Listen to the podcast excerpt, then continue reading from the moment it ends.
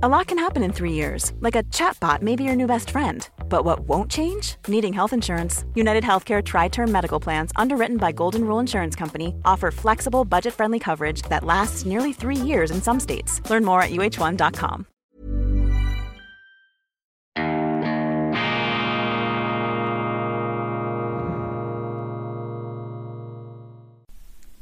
Grüezi miteinander, ganz herzlich willkommen bei Weltwoche Daily, die andere Sicht, unabhängig, kritisch, gut gelaunt, internationale Ausgabe unter besonderer Berücksichtigung unsere Freunde in Deutschland und in Österreich. Ich begrüße Sie sehr, sehr herzlich am Donnerstag, dem 15. September 2022. Heute erscheint in der Schweiz die neue Ausgabe der gedruckten Weltwoche hier mit einem wunderbaren Titelbild, wenn auch der Sachverhalt, der hier sinnbildlich dargestellt wird, nicht unbedingt unser Herz erfreuen kann. Die Schweiz verroht, wer stoppt die importierte Jugendgewalt. Das ist unsere Titelgeschichte. Sehr brisante Befunde. Sie sehen auch in der Schweiz die gleichen Probleme, wie wir sie Leider migrationsbedingt. Die Warnungen wurden nicht erhört, die Warnungen sind in den Wind geschlagen worden,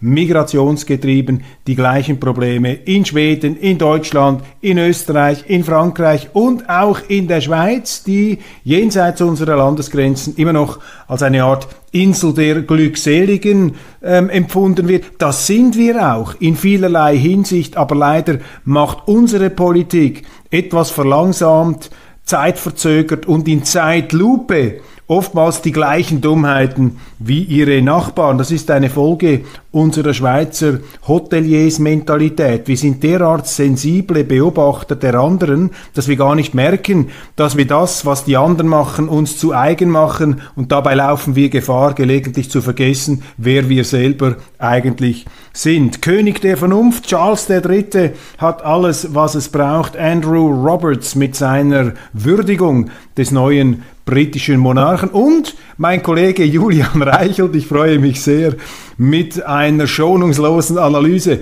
warum die Linken Queen Elizabeth gehasst haben, weil eben die Queen die wandelnde, das wandelnde Gegenteil dieser linken Woke-Agenda gewesen sei. Und dann der Kontrapunkt, ausgehend von Weltwoche Daily.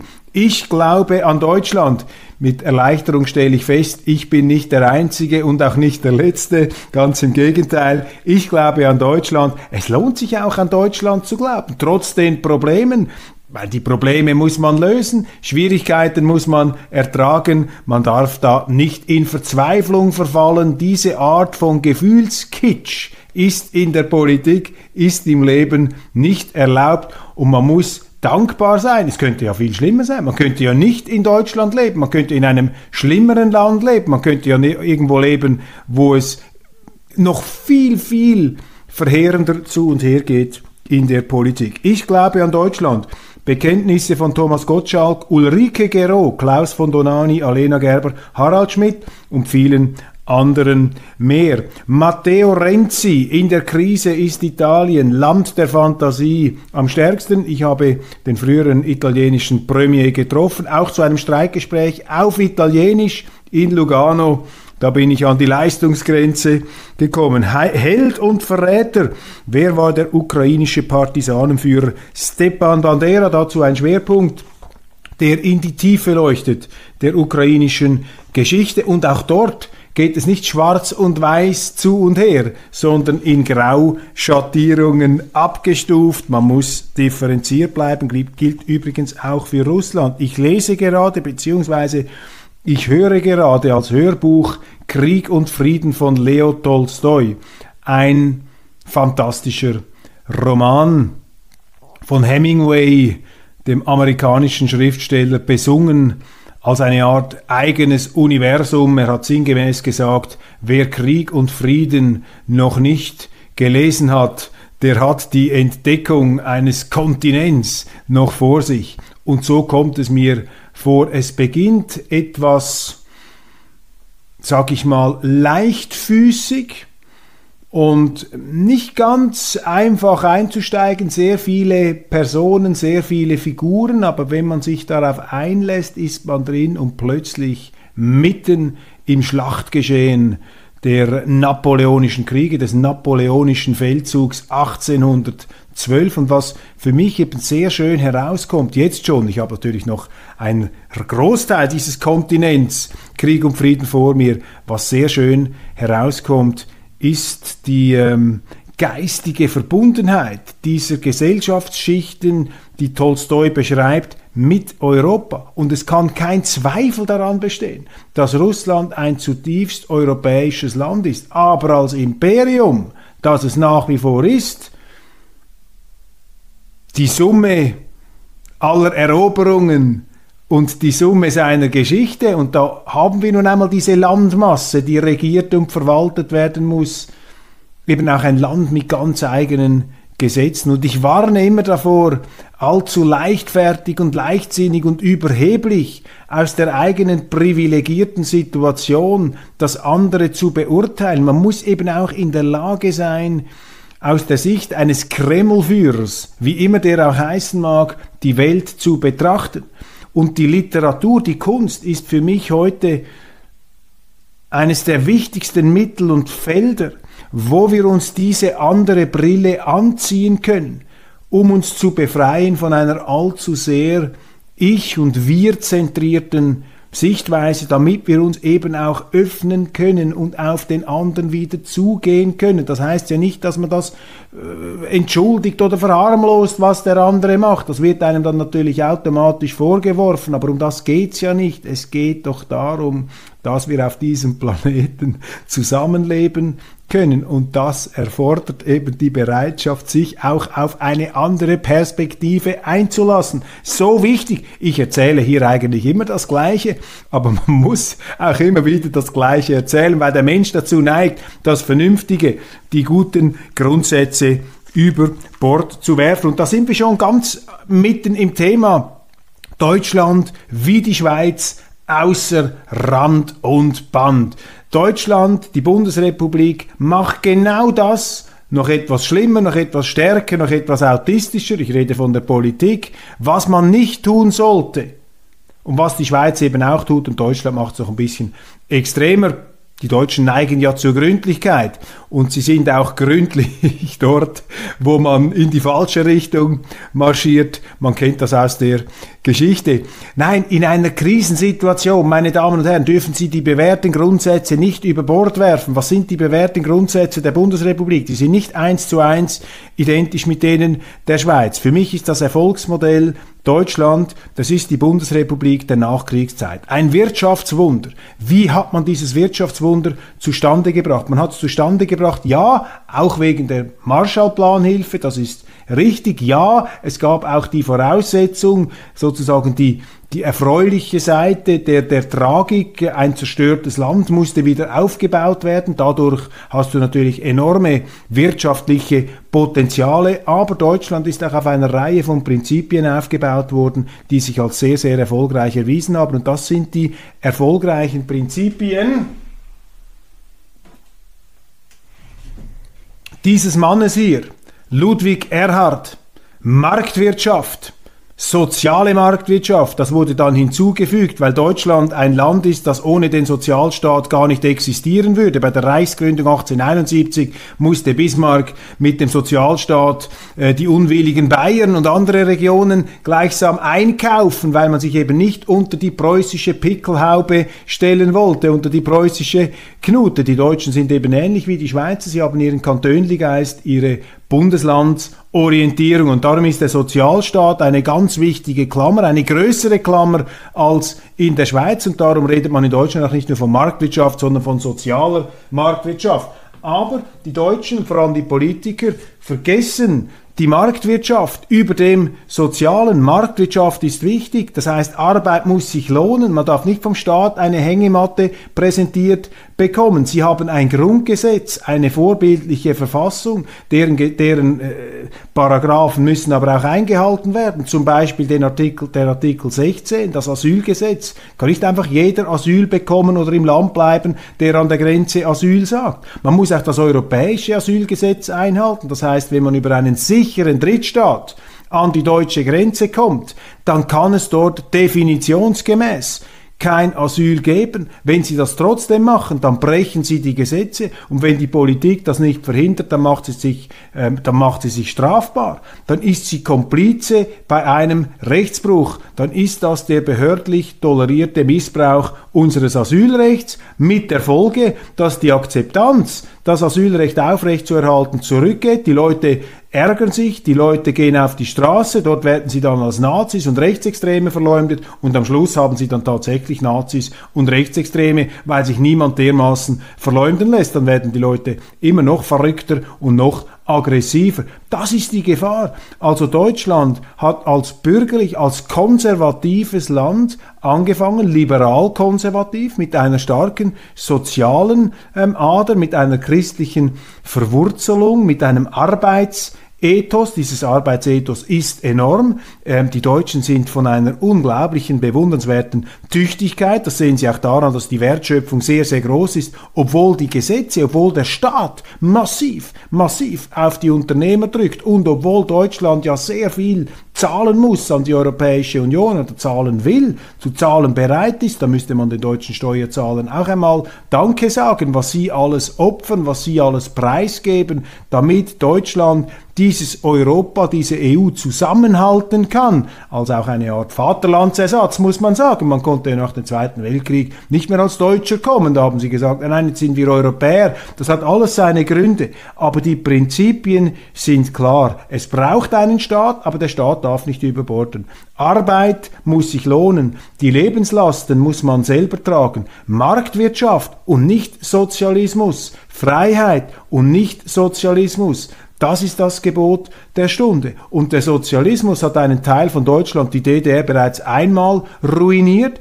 Und jetzt ist Deutschland dabei, durch einen grünen Sozialismus, früher hatte man den roten Sozialismus, jetzt haben sie den rot-grünen oder den grün-roten Sozialismus, außen grün und innen rot, der droht Deutschland ein zweites Mal zu ruinieren. Ich bin zuversichtlich, dass sich die Deutschen nicht ruinieren lassen, aber man muss das Problem anpacken, man kann sich einfach nur laufen lassen. Und hier hätten die Medien, hätten auch die Politiker, die bürgerlichen Politiker eine Verantwortung, wieder zurück zu besinnen sich auf diese Giganten, auf Adenauer, auf Erhard, auf ihre Prinzipien. Und hören Sie nicht auf die, die Ihnen erzählen, das sei alles altmodisches, abgelebtes Zeug, das habe überhaupt keine Bedeutung mehr. In der Moderne, ist alles Quatsch, was da erzählt wird.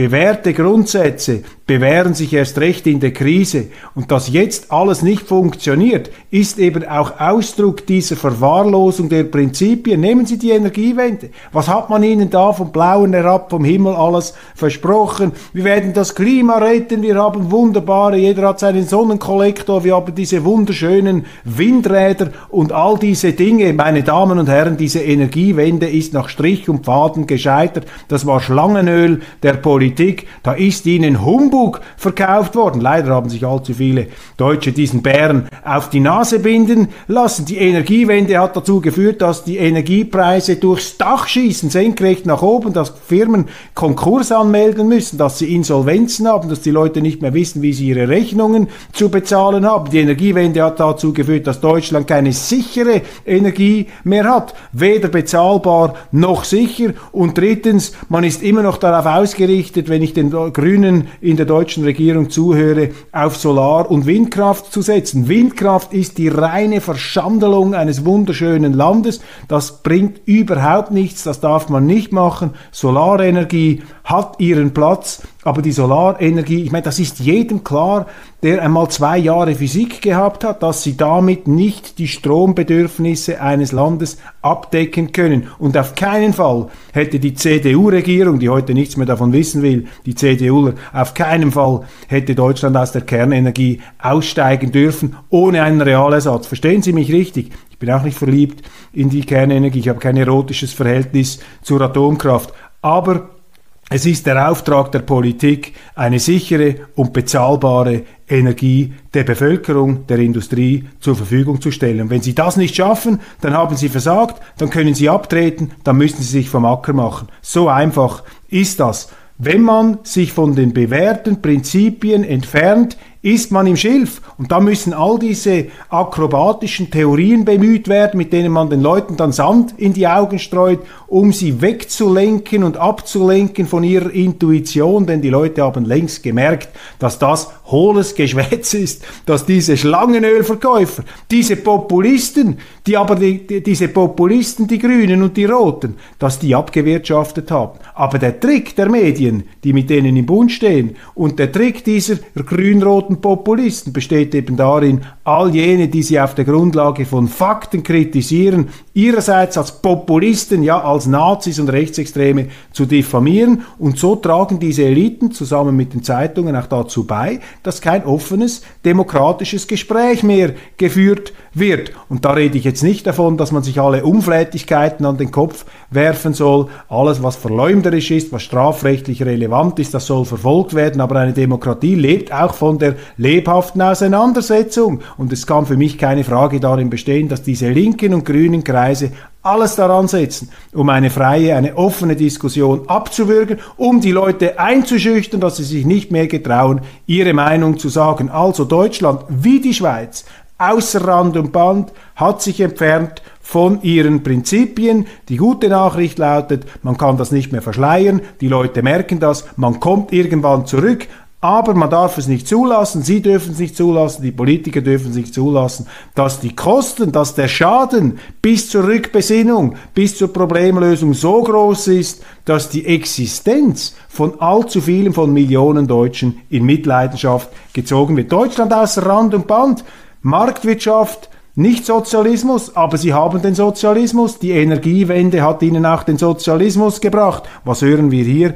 Bund erwägt Verstaatlichung von Uniper.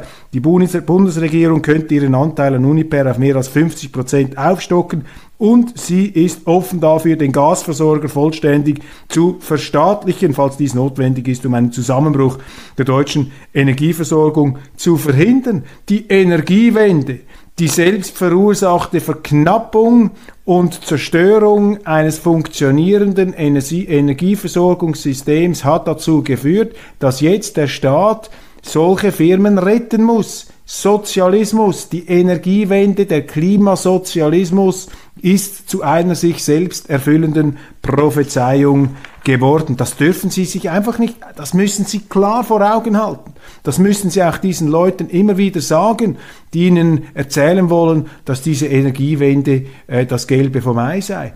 Ich bin auch für unverträgliche Energie. Ich bin auch der Meinung, dass wir die Umwelt nicht verpesten sollten und die Luft reinhalten sollten. Aber wir haben hier eine gesamthafte, eine ganzheitliche Betrachtungsweise an den Tag zu legen und nicht einfach nur diese klimasozialistische, eben auf Verstaatlichung letztlich ausgerichtete Politik. Und ich habe schon 2019 gesagt, das ist Klimasozialismus. Greta ist eine grüne Kommunistin, ist eine grüne Sozialistin. Und wenn wir das nachbeten, was diese Kinder sagen in der Politik, wenn also die Politik sich freiwillig, präventiv infantilisiert, ja, dann ist das Resultat eben, dass dieser Klimasozialismus Realität wird. Und das, was jetzt in der Ukraine passiert, das ist einfach eine Erschütterung, die gezeigt hat, dass diese Energiewende überhaupt nicht krisenfest ist. Auch Abkehr von vernünftigen Prinzipien. Sie dürfen nie eine Politik machen, die bei einem Krisenfall sofort in sich zusammenbricht, in sich zusammenfällt. Und die ganze Russlandabhängigkeit, die man jetzt den Politikern auch der Linken um die Ohren schlägt, der SPD, die kam ja vor allem auch daher, dass man überstürzt, dass dieser Kernkraft ausgestiegen ist, hat man das ja noch intensiviert und vorangetrieben. Da sind also die Grünen auch die Urheber dieses Problems. Und jetzt rufen die Brandstifter, bei denen, die die Feuerwehr sind, ähm, beschuldigen sie die Feuerwehr. Die Brandstifter beschuldigen jetzt die Feuerwehr, die die Probleme lösen müssen, die diese grünen Brandstifter ähm, verursacht haben. Das ist die reale Situation. Sozialismus, auch hier. Sie haben ein neues Bürgergeld. Would you like to look five years younger? In a clinical study, people that had volume added with Juvederm Voluma XC in the cheeks perceived themselves as looking five years younger at six months after treatment. Look younger, feel like you. Add volume for lift and contour in the cheeks with Juvederm Voluma XC. Reverse signs of aging by adding volume to smooth laugh lines with Juvederm Volure XC. For important safety information and to find a licensed specialist, visit juvederm.com. That's J U V E D E R M.com. Not for people with severe allergic reactions, allergies to lidocaine, or the proteins used in Juvederm. Common side effects include injection site redness, swelling, pain, tenderness, firmness, lumps, bumps, bruising, discoloration, or itching. There's a risk of unintentional injection into a blood vessel, which can cause vision abnormalities, blindness, stroke, temporary scabs, or scarring. Talk to a licensed specialist to find out if it's right for you. Quality sleep is essential. That's why the Sleep Number Smart Bed is designed for your ever evolving sleep needs. Need a bed that's firmer or softer on either side? Helps you sleep at a comfortable temperature? Sleep Number Smart Beds let you individualize your comfort so you sleep better together. JD Power ranks Sleep Number number 1 in customer satisfaction with mattresses purchased in-store. And now, save 50% on the Sleep Number limited edition Smart Bed for a limited time. For JD Power 2023 award information, visit jdpower.com/awards. Only at a Sleep Number store or sleepnumber.com.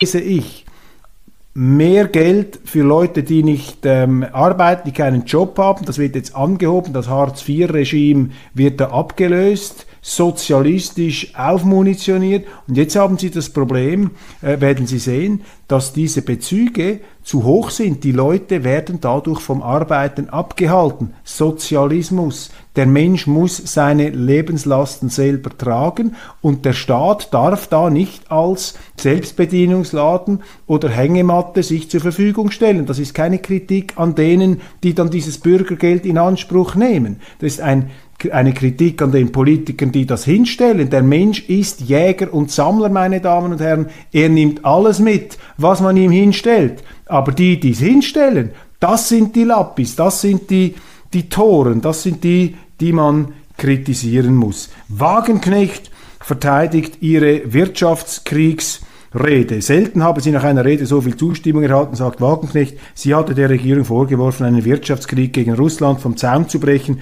Etliche linken Politiker distanzierten sich davon. Ja, was, was, ist, was ist denn da los? Also in der Schweiz ist das gang und gäbe von einem Wirtschaftskrieg gegen Russland zu sprechen. Natürlich ist das ein Wirtschaftskrieg.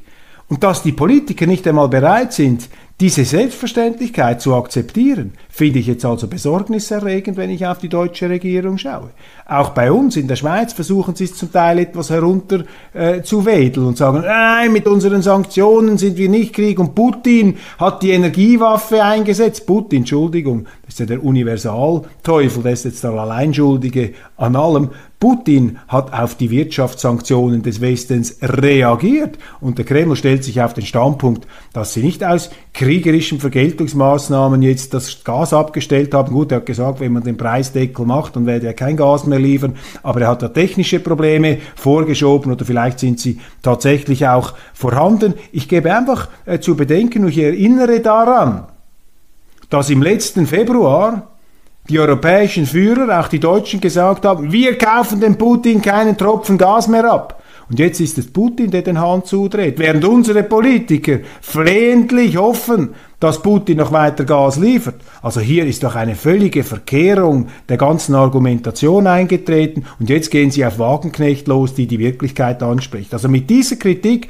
dokumentiert der politische Mainstream in Deutschland und auch der Medienmainstream in Deutschland, dass er sich von der Wirklichkeit abgekoppelt hat. Also wenn das ein Skandal ist, was Frau, Wirk was Frau Wagenknecht sagt, dann ist für diese Kritiker ihre Illusionswelt, die Wirklichkeit, dann verwechseln sie die Scheinrealität mit der Realität. Also hier braucht es noch einen gröberen Realitäts- und Wirklichkeitsschock, damit sie auf den Boden kommen. Illusionstheater, Kabuki-Theater, das war die Assoziation.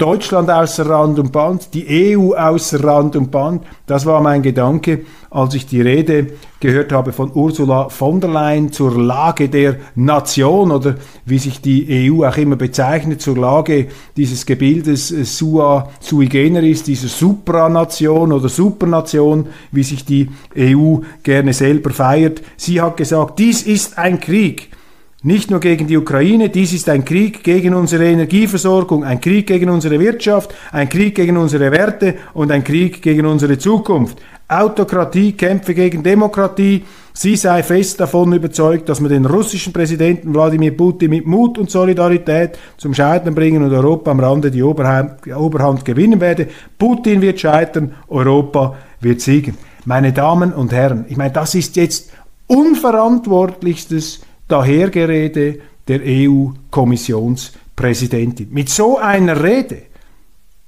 gibt sie zu oder stellt sie fest oder stellt sie die Forderung auf, dass Europa gegen Russland im Krieg ist. Ich meine, wenn man so redet, dann geht man eigentlich davon aus, dass bereits die eigenen Truppen in der Ukraine auf den Schlachtfeldern die Waffen gegen die Russen erhoben haben und dass die da an den Gefechten teilnehmen.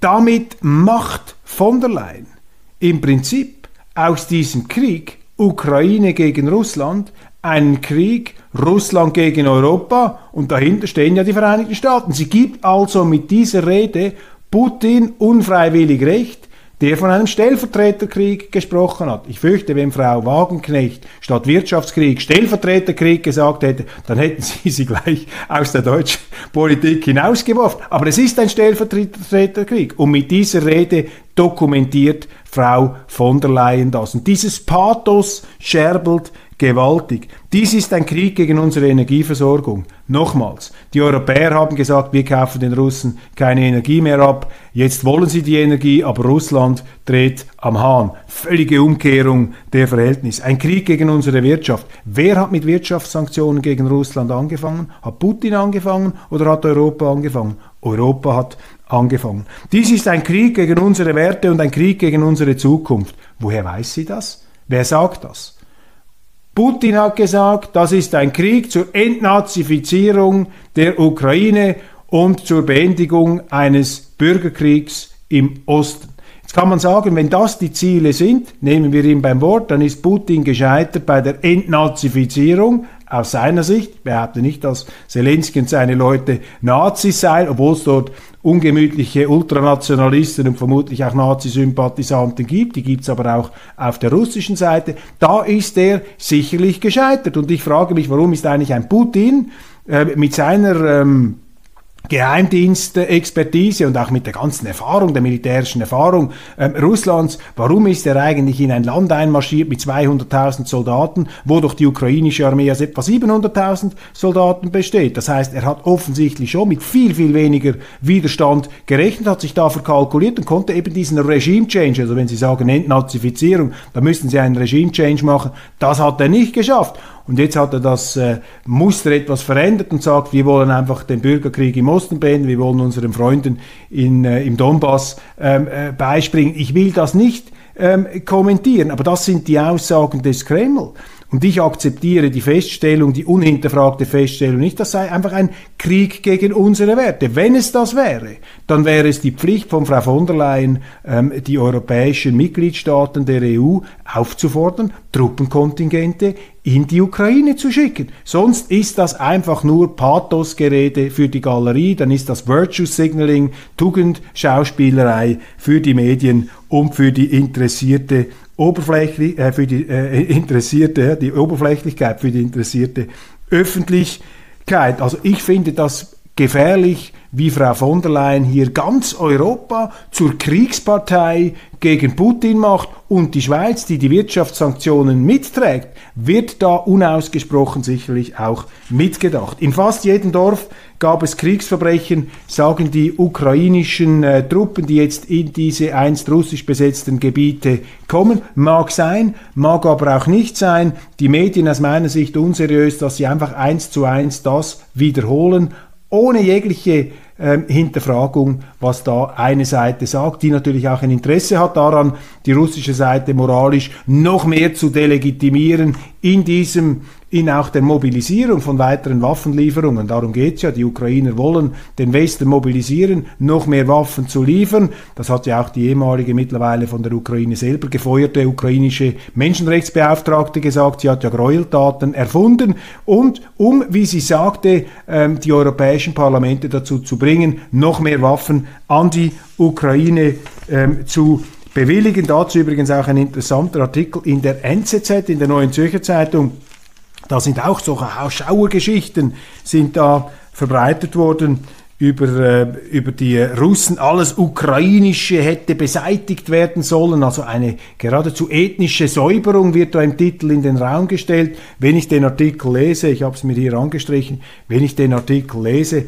äh, dann ist da die Rede davon, dass die Russen so Propagandaschriften ähm, in diesen Städten gehabt hätten, die sie besetzt hielten, ähm, äh, Schriften, in denen die ukrainische Geschichte aus russischer Perspektive dargestellt wurde, in denen die Diskriminierung der russischen Minderheitenbevölkerung thematisiert wurde, aber alles Ukrainische hätte beseitigt werden sollen. Das hat für mich wieder diesen schrillen Propagandaton, der mich nicht überzeugt und der auch in den Artikeln nicht eingelöst wird. Die radikale Corona-Kehrtwende von Jacinda Ardern, die neuseeländische Premierministerin, hat äh, Schubumkehr gemacht. Sie war ja auf dem China-Kurs, was Covid angeht, also von einer geradezu insularen Paranoia befallen. Jetzt öffnet sie, jetzt wird ein ganz anderes Regime gefahren. Vielleicht hat Herr Lauterbach der ja stolz darauf zu sein scheint, dass Deutschland die strengsten Regeln hat. Vielleicht lässt er sich da etwas von Neuseeland